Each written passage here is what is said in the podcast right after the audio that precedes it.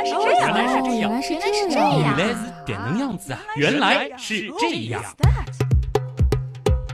欢迎来到喜马拉雅独家播出的《原来是这样》。各位好，我是旭东。大家好，我是子琳。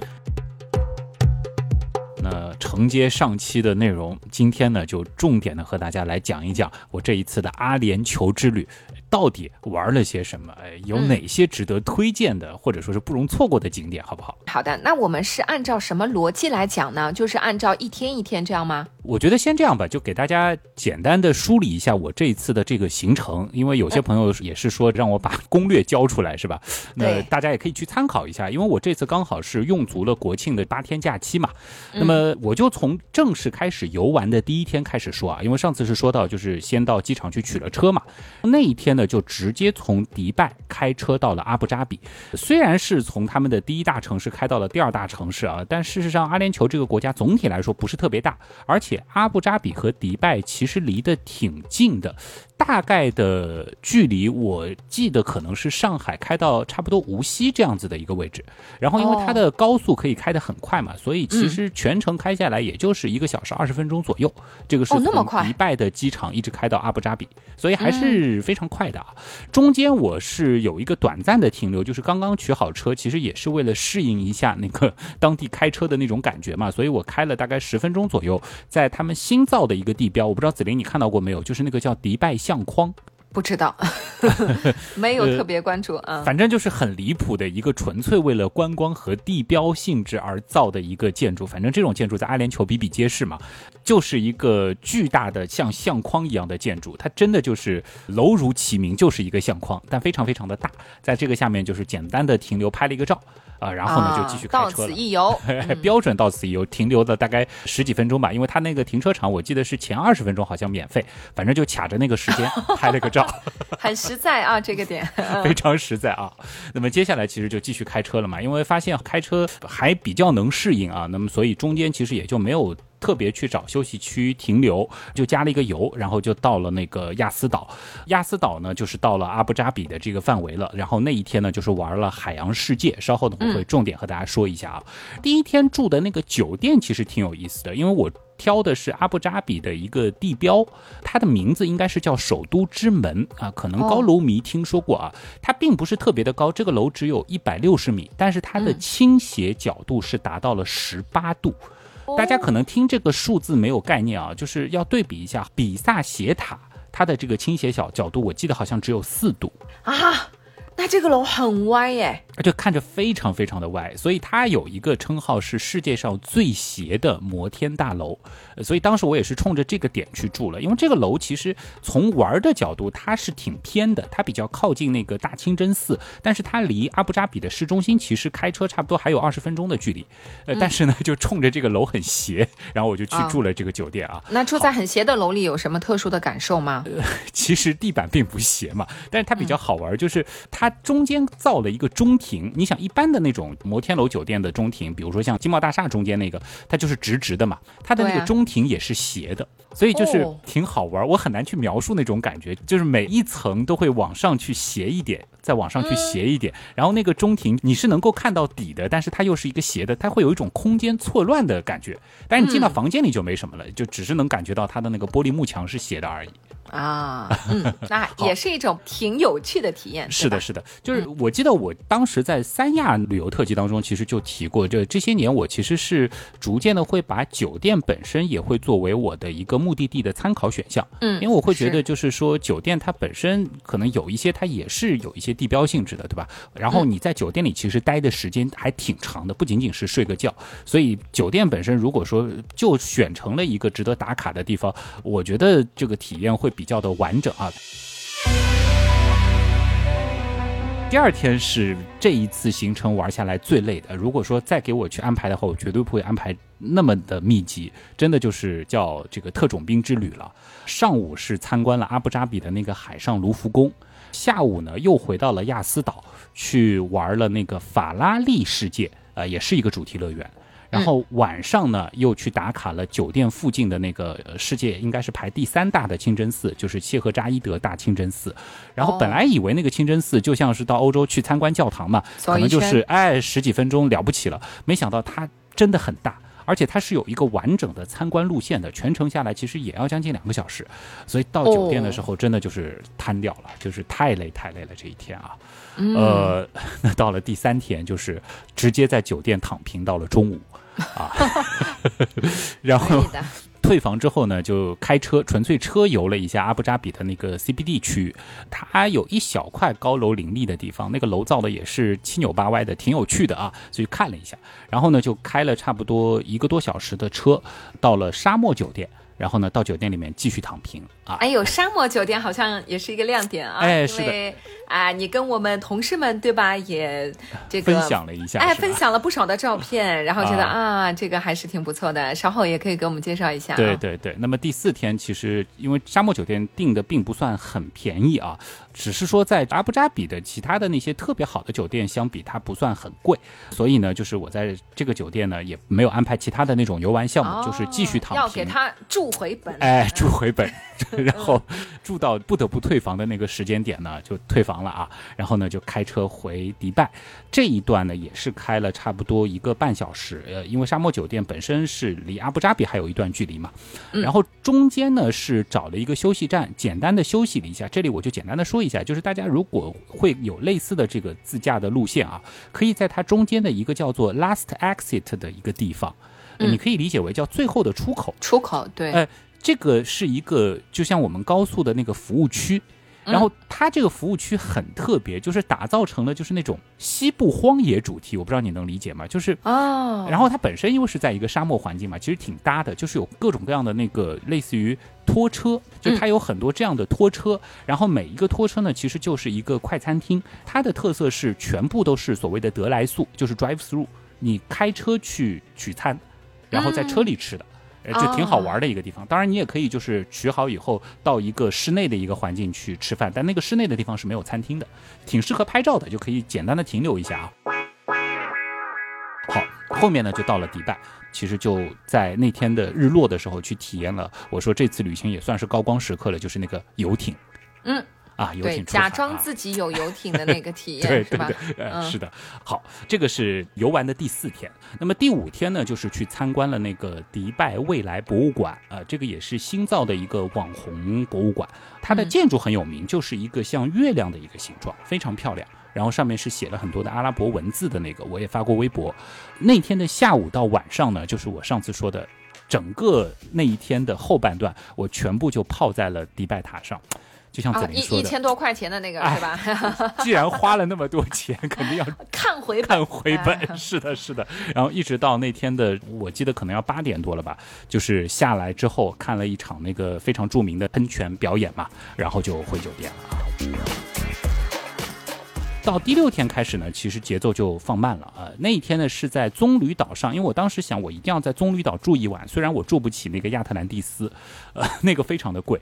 然后呢，我就在棕榈岛上找了一家性价比比较高的酒店来躺平。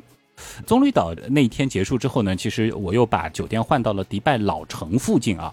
就迪拜呢，其实主要就是三个区域，一个是棕榈岛加上迪拜码头这个区域是最靠西的，然后呢，大约是有这个二十到三十分钟的高速车程，然后是会到它的那个市中心迪拜塔这一圈，这里也有非常多的建筑和景点。那么还有一片呢，就是在迪拜机场附近的。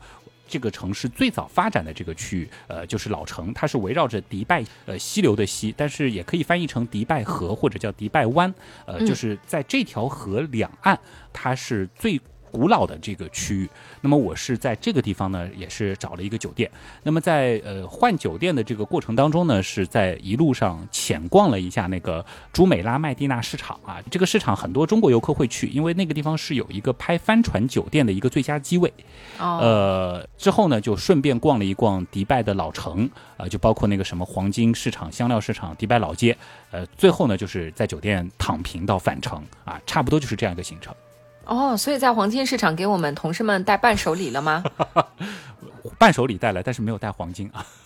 哎，没关系，下一次记得啊。好好好，好的好的。大家应该能够发现啊，虽然也是。加了一些躺平的部分，就是我比较喜欢的这个度假感觉的部分。但是相比于之前去吉隆坡，呃，甚至是年初的时候去香港，这一次的行程所打卡的景点还算是非常多的，对吧？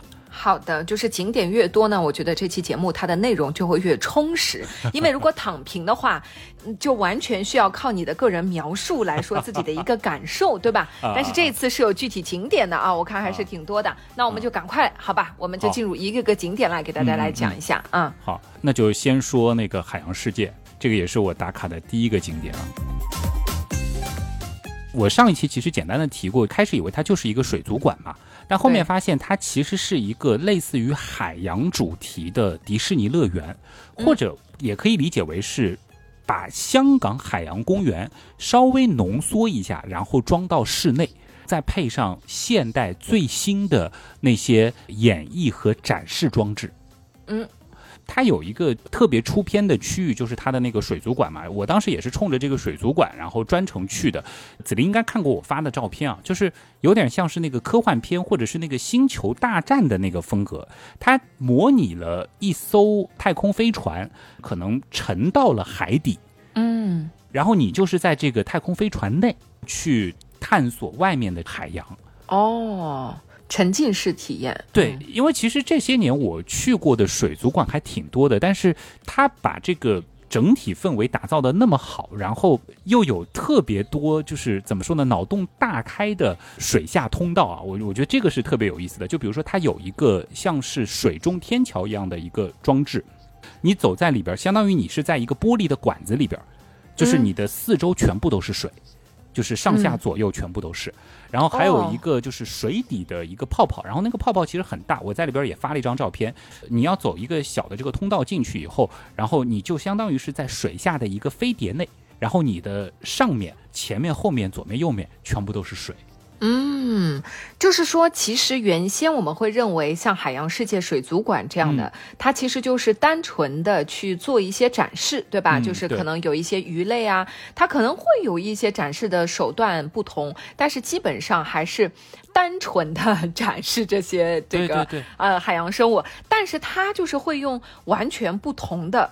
呃，让你体验感不一样的这种方式，而且是会很震撼的。就是你真的站在这个里面，我觉得有些东西真的是无法用语语言来表达的。就可能你真的站在那里的时候，你就会觉得，啊，就很是说不出的一种感觉，会有一种就是就是很不可思议的感觉。就是嗯，就小小时候，其实我那时候画过一些那种想象画，就是自己包裹在一个泡泡当中，然后在海底去遨游。就我感觉，呃，这个海洋世界实现了我小时候的那些梦想。然后它还有一个空间特别震撼嘛，就是模拟的一个海中的像峡谷一样的，然后一个巨大的可能横跨了我估计有五六层楼的一个就是玻璃的幕墙啊，这个我有印象，照片你看我发的那个照片嘛，就有一种高，对，就有一种望向世界尽头，或者说就是你在凝视着深海的那种感觉，就就很特别啊。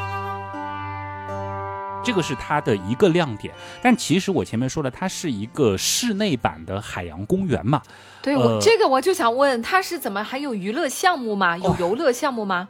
基本上海洋公园里有的它都有，就是什么呃，比如说过山车，然后就是小朋友特别喜欢的，它有一个叫做就是类似于就是儿童主题乐园区。就是反正我觉得花花乔治喜欢的那种项目，它全部都有，然后包括各种各样的那种小型的，呃，带轻微刺激的那种游乐项目，就类似于什么海盗船之类的，这个也全部都有。然后还有就是海洋公园，其实本身也会有的，像是一些住在海边的生物，或者说是以海为生的生物，比如说一些呃鸟啊，包括企鹅，然后还有就是一些鳍脚类的，像是那个海狮、海象。然后包括那个如艮，就就其实都会有他们的这个场馆。然后我印象最深的就是那个企鹅馆，他们真的是建造了一个空间非常大的冰窖。那一天室外的温度差不多是四十度，这个里边的温度我估摸着可能是在零下五度到零下十度。哦，就是整个场馆都是这么低？是的，就真的就是一个巨大的场馆，然后温度搞到了那么低。然后让企鹅可以哎，觉得自己可能还是在极地去生活，反正反正所有的游客，人也要在这个温度之下，因为我知道像上海有一些，它是你可以看到企鹅，但是它是在一个像玻璃房子里面一样，然后玻璃房子里可能温度是比较低的，是的。但是人待的这个地方，它的温度就是一个正常的温度，对吗？但是你的意思是，他们是这个管任何不管是动物也好，然后人类来参观也好，都是在这个环境之下。对，是的，而且你跟企鹅的距离非常非常的近，就是它并没有一个玻璃去阻隔。你是直接可以看到、闻到，然后甚至是可以很近距离的去观察它们的这个细节的。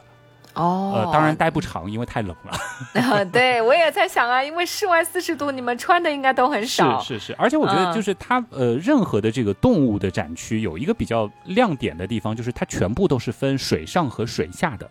就你既可以在水上看到它们，然后它也会设计一个通道让你走到下面，然后透过那个玻璃，然后去看到这些动物在水里面是怎么样去游泳，怎么样去捕猎的。这个很有意思啊。嗯，好。它里边本身也有一个挺刺激的过山车，但是这个呢，我觉得就可以结合到那个法拉利乐园的那过山车一起来讲啊。啊，呃，另外特别要推荐的就是一定要看一下，就是这个海洋世界它中心广场的那个光影秀，我记得应该是每个小时有一场，因为它是有一个三百六十度的，就是尺度非常巨大的 LED 屏幕。大家应该可以看到我之前发的那个照片，就有一些照片其实是带到了这个屏幕了，然后中间是有一个类似于地球一样的一个球形的屏幕，然后外面是环了一个非常大的三百六十度的 LED 屏。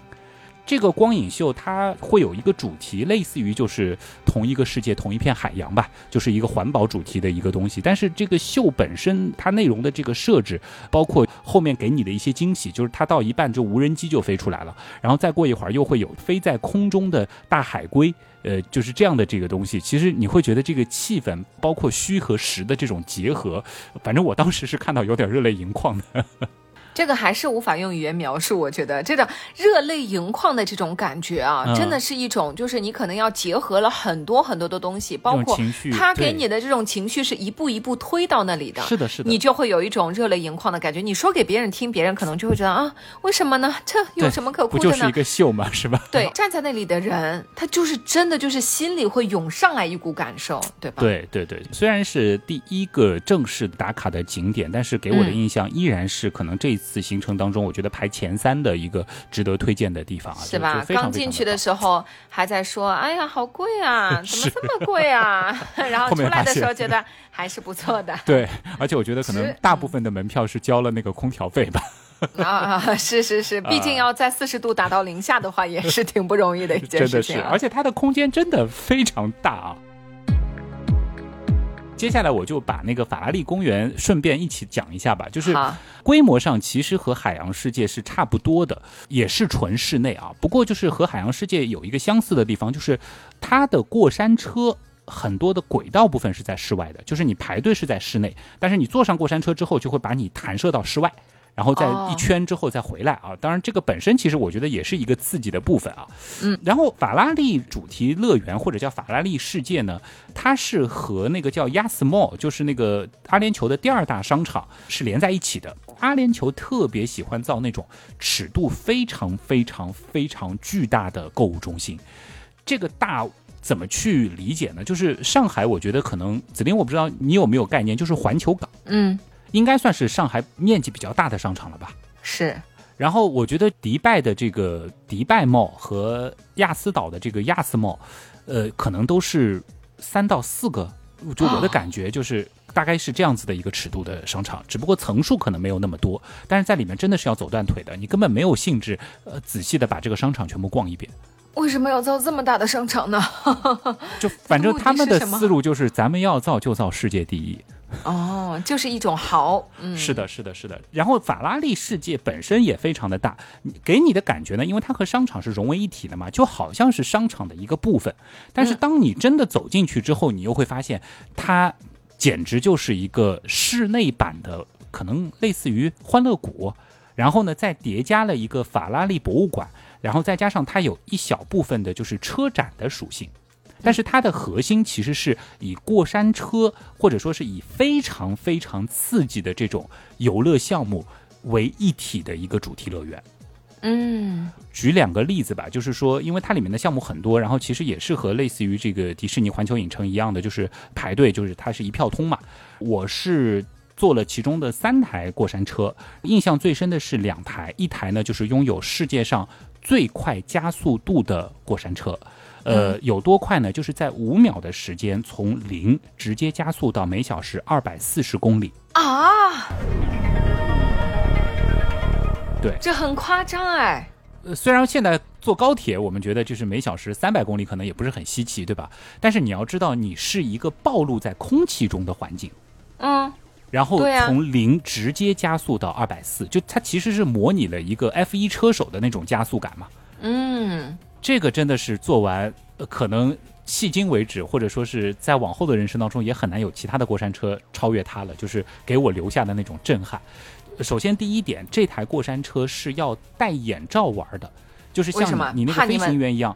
就我我觉得主要是怕眼睛根本没法睁开，哦，或者说是怕这个，我不知道什么眼睛会凸出来吗？这个 这么这么可怕吗？太过于刺激了。就反正他是一定要戴那个眼罩才能玩的。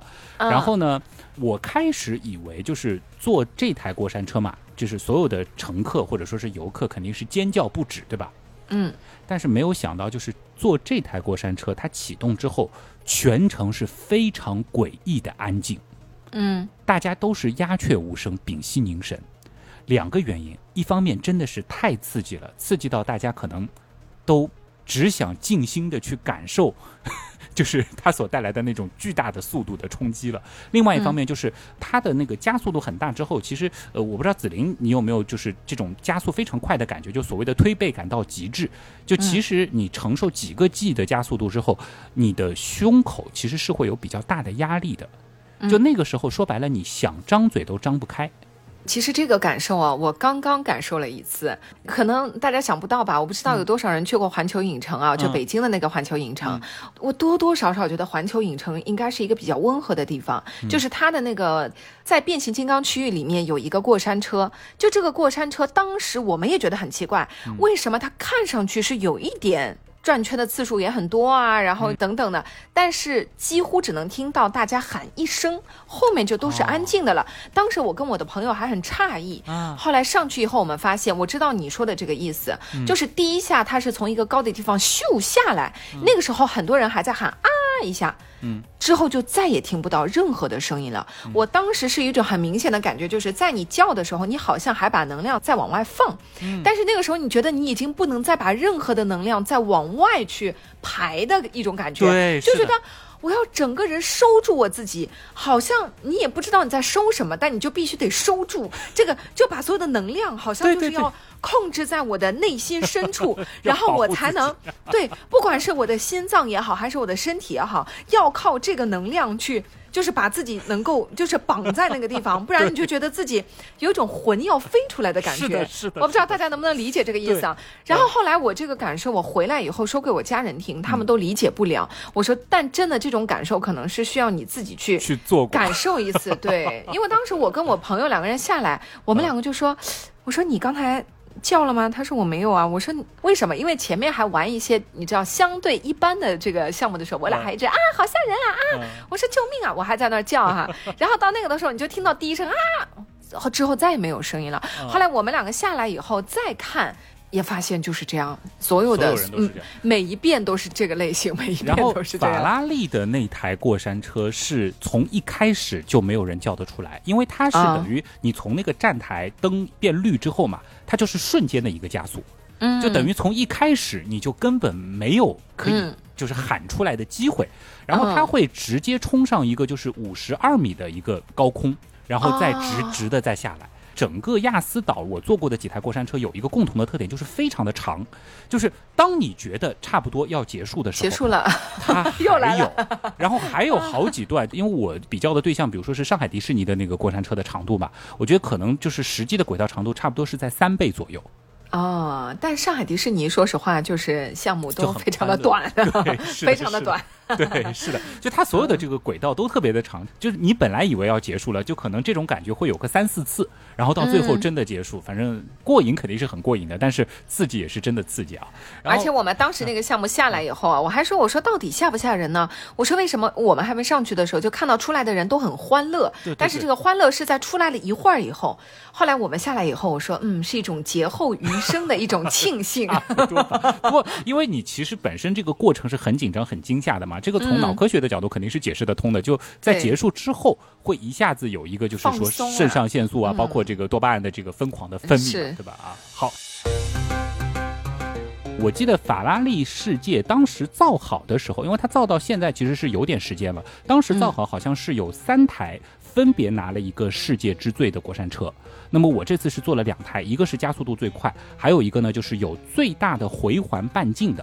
就是不是有很多过山车会有一个大回环嘛？就它有一个是拥有世界上最大回环半径的过山车，然后那个过山车的特点就是不断的转，各种转。垂直方向的转，有扭的，然后反正各种转，这个做完其实是会有点晕的啊。哦，对，我也觉得有的人会吐吧。是的，是的，反正也挺刺激的啊。然后里边也有很多，如果说是法拉利车迷啊，我觉得会很高兴的展项。但是我自己并不是车迷，我主要呢还是把它当做一个游乐场去玩的啊。然后小朋友其实也会有一些可选项，它也有一个专门给青少年所设计的一个区域。反正你知道的，就是它是一个综合性的主题乐园。我开始真的是把它简单的理解为就是一个类似于法拉利博物馆，顺便有一两台过山车的东西。反正是我肤浅了啊。对，因为人家叫法拉利乐园嘛，可能它关键还是在于乐园，法拉利只是其中的一部分内容而已。哎，的确是啊。接下来呢，再讲一讲就是阿布扎比的另外一个也是非常推荐的一个点，就是海上卢浮宫，呃，或者就叫阿布扎比卢浮宫。他是得到了法国巴黎的那个卢浮宫的授权的，好像当时是花了很多钱买了一个冠名费，然后呢，里边也是有不少的藏品。但是呢，如果说是抱着非真品不看的人呢，呃，大家要做好心理预期，它里面其实有大量的复制件。哦，但是并不是说这个地方就不值得去啊，我觉得是非常值得去的。就是首先第一点，它的中文导览做得非常的好。是远超巴黎卢浮宫的，你能够感觉到，就是阿联酋有很多的地方，它是把中文作为了和英文并列的外语。哦，那说明游客多呀。这个是一方面，另外一方面可能是 不知道是不是中阿关系比较好的这个原因啊。然后另外一方面呢，就是说海上卢浮宫的那个中文导览，它不是简单的把英文做翻译，能够感觉到就是写这个中文导览文案的人，他的中文的修养也是非常高的。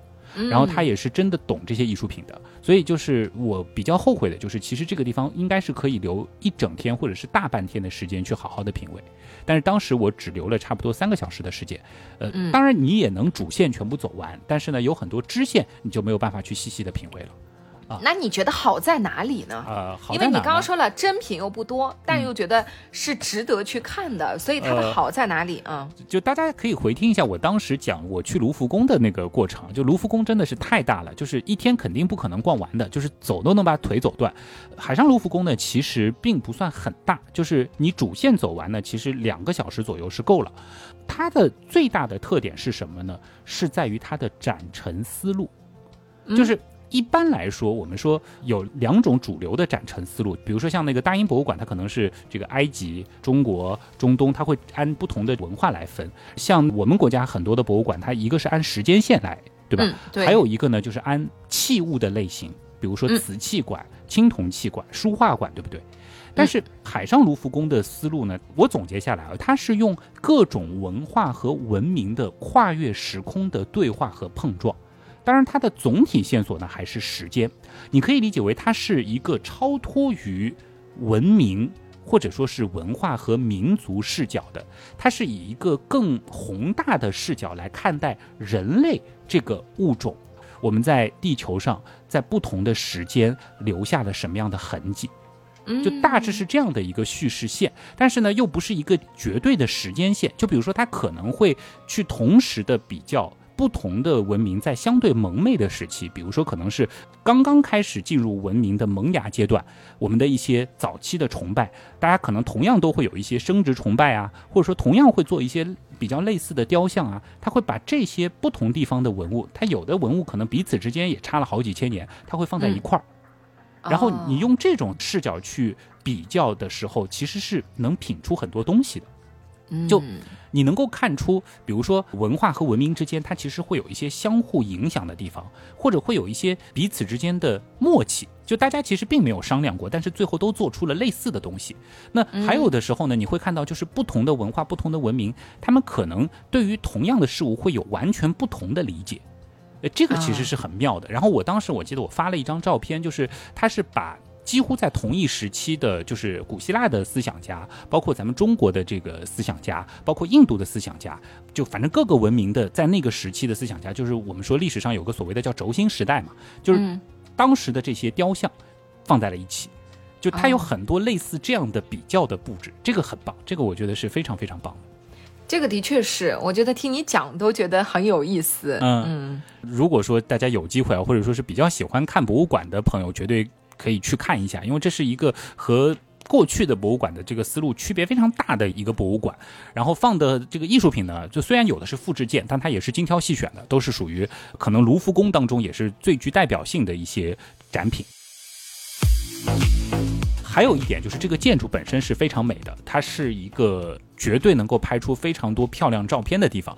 但这个呢，我我顺便也要做一个吐槽，就是它里边有一个所谓的网红打卡点，因为它本身这个建筑是造在海上面的嘛，所以它叫海上卢浮宫。然后它有一个巨大的能够透出非常漂亮的光影效果的一个穹顶，在这个穹顶之下呢，其实是错落着很多的那种方形的那个建筑，感觉是很梦幻的。它中间有一个类似于水上 T 台的位置。据说是最佳拍照点，但是呢，有非常多的，而且是我们说国内的某书的博主这个路线的美女们，大约可能有十几个吧，还带了好几套衣服，找了专业的摄影师，就在那个位置。排队来来回回的走，呃，对，来来回回的走，还不单单是这样，就是因为其实呃，包括我们在内，世界各地的游客其实都想到那个位置，大家拍一张照。就我觉得排队拍照这件事情是可以理解的，但是他们一个人在那个上面就可以站五到六分钟。哦。真的就把一个我觉得是所有的游客都可以去体验的一个地方，就变成了一个 就是影棚了。就我觉得这件事情，反正我所以你后来拍到了吗？当然没有拍了，就走了呀。没有拍，就是因为等太久了，是吗？一看那个队伍，你就知道你没法等。就是你先观察一个人上去，他就是五六分钟，各种姿势，就基本上是按拍婚纱的那个标准在摆 pose。哦，然后有一个大的团队在那儿，别的人想要上去，他们也会说这个要这边排队才能上去拍，但其实这并不是一个馆方设计好要这样子去拍照的地方，着实有点尴尬了啊！这个其实是有点尴尬的，这只是单纯吐槽一下啊啊，没有别的意思。好，然后这还没有别的意思啊，这意思都很明确了啊。好好好。阿布扎比还有一个景点，他们的那个所谓的世界第三大清真寺嘛。呃，谢赫扎耶的大清真寺，清真寺其实是很出片的，这个我是有心理预期的，因为我之前去过土耳其，然后刚好今年去了吉隆坡嘛，其实我知道这个地方拍照肯定是很漂亮的，然后你也会感受到另外一种文化、另外一种信仰的震撼。但是呢，这个清真寺其实给我最大的震撼不是它的尺度大，不是它用了多少精美的装饰，投资了多大，它的那种豪气其实是体现在了。我觉得是一种大气上，就是子林应该知道，就是说像国外很多的宗教场所，它其实是免门票的，无论是教堂还是清真寺嘛。那么这个清真寺免门票其实是在我心理预期之内的，你只要预约就可以。然后呢，它的停车费也是全免的，这个其实听了上一期大家也应该知道。但是我没有想到，就是它给所有的游客其实是提供了接驳车，而且这个接驳车是从停车场就开始有的。嗯。全部都是免费的。它这个清真寺本身也非常的大嘛，就是如果说你在某一个地方你感觉到累了，它其实也会有一个接驳车，你只要在那边排队，它也会直接帮你送到下一个区域。因为说实话，很多的景点像这种接驳车，它还是会有一个车票钱的，对吧？对对对对，它可能一方面就是呃人家也不差钱，另外一方面我觉得这可能也是这所谓的信仰的力量吧，是吧？啊，嗯。后面就是到了那个沙漠酒店啊，这个我觉得主打就是一个反差吧。呃，紫菱这件事情，你能跟我找到那个共鸣的点吗？就是这个酒店它其实是在一个本来根本没有绿洲的沙漠当中，完全靠人工的水源建造出了一片绿洲，然后在上面又造了一个规模不小的仿古的村落。然后再把它造成了一个比较豪华的酒店，再配上非常巨大的露天泳池，就主打着就是一个反差感。就你在一个根本不适合人居住的地方，你可以吃着美食，可以游着泳，可以吹着空调，可以舒舒服服的躺在床上，但是这却是在沙漠的中央。哎，这沙漠的中央你是怎么去的呢？开车嘛。开自己的车吗？呃，对，它它有那个公路嘛。哦，当然你要说这个沙漠的中央，也不是说是这个这个要开很久鸟无人烟的地方，是吧？但是呢，就和我们宁夏的那个沙漠肯定是不一样的，它是真沙漠，周围并没有特别多的那个天然的植被的。嗯。怎么说呢？就是我觉得和宁夏相比，因为宁夏我们其实最后严格来说并不是住在沙漠里嘛，对吧？我们是住在这个改造的非常好的绿洲当中啊。呃，他们呢，其实你在那个里边是能够感觉到，就是是还是住在沙漠里的。虽然说酒店也是有些绿化的。另外，其实这个酒店我记得最有意思的是它的沙漠景观房，就是冲着沙漠的，要比冲着泳池或者是冲着绿洲的更贵。就让你有体验嘛，对你都到了沙漠了，当中，对，要不然你对着泳池的，你说你在海边，你对着泳池的 也是一样啊，这个景。对吧？是是是，当然我最后是没有付得起那个朝沙漠的那个景观啊。哦，是吗？所以你还是对着游泳池，就和你去三亚呀，和你去啊那些海岛啊差不多。倒也没有这样，就是因为泳池外面就是沙漠，所以就是我觉得还可以吧，就只是不是那么纯粹的沙漠景啊。但是我觉得就是可能阿联酋他们本身身其实是沙漠文明的关系嘛，他们营造那个就是沙漠中的那种奢华感啊。呃，真的是很有本事的，这个又是一个很难形容的东西。但是，我我觉得子林，你可以想象一个场景，就是当我开了很长时间的车，从车上下来，其实是直面沙漠当中的这个正午，可能四十多度的那个温度，然后一下子进到那个酒店当中，然后又熏着他们那个香，暗暗的那种环境，空调呢又打得特别舒服，然后冰毛巾给你。就就那个时候，你一下子好像就在这样子的一个强烈的对比之下，就真的有一种好像啊，我终于到了沙漠当中的绿洲，或者是沙漠当中的天堂的那种感觉。你这一次的描述成功的打动了我，就是前面 前面的一大段都还好，但是这一段因为代入感还是挺强的。嗯，我能够理解你说的，就一直很热，一直很热，然后一直可能看的就是很单调的那种沙漠的这种场景，然后终于能够在那么热的天一下子进入到一个，就有的。时候，因为就算不是在沙漠里哈，我们就是在很热的一个地方旅游，你终于可以看到一个饭店，你走进去。的那种感觉是吗？就是真的是身心愉悦的那个感觉。是，但是呢，我估计你除了进入那个酒店的那一刹那，你就感觉哇，这么大的一个反差之外，你后面肯定还一直在感慨的，因为就看到更多的设施啊、泳池啊等等等等，就每看一步会觉得哇，这怎么造的？哇，这在沙漠里面嘛，就可能慢慢叠加上去的这种感受，会觉得嗯，我就要在这里躺平。我是的，是吧？呃，就是这种感觉。而且因为他那一段路你是自己开过去嘛，这个。中间有一段，我甚至会担心，就要是车抛锚了，其实还挺危险的。啊，是因为真的就是有点荒无人烟的感觉嘛。虽然可能也就是二十多分钟是这样子的一个荒无人烟的路程，但是最后看到这个绿洲的时候，你就是有一种啊，好像是你可以去体会，就是千百年前当地人。就是他们在骑着骆驼在沙漠中穿行，忽然看见绿洲的那种心情，救了我的命了，这个感觉是的，是的，是的，就这个很有意思啊。嗯，反正我觉得，如果说大家有机会去到这样子的沙漠国家啊，就是可以去体验一下沙漠当中的这样的酒店啊。当然，事实上不便宜，但是我觉得作为一个晚上，你把它当做景点去理解，我觉得是可以的啊。原来是这样，就是这样。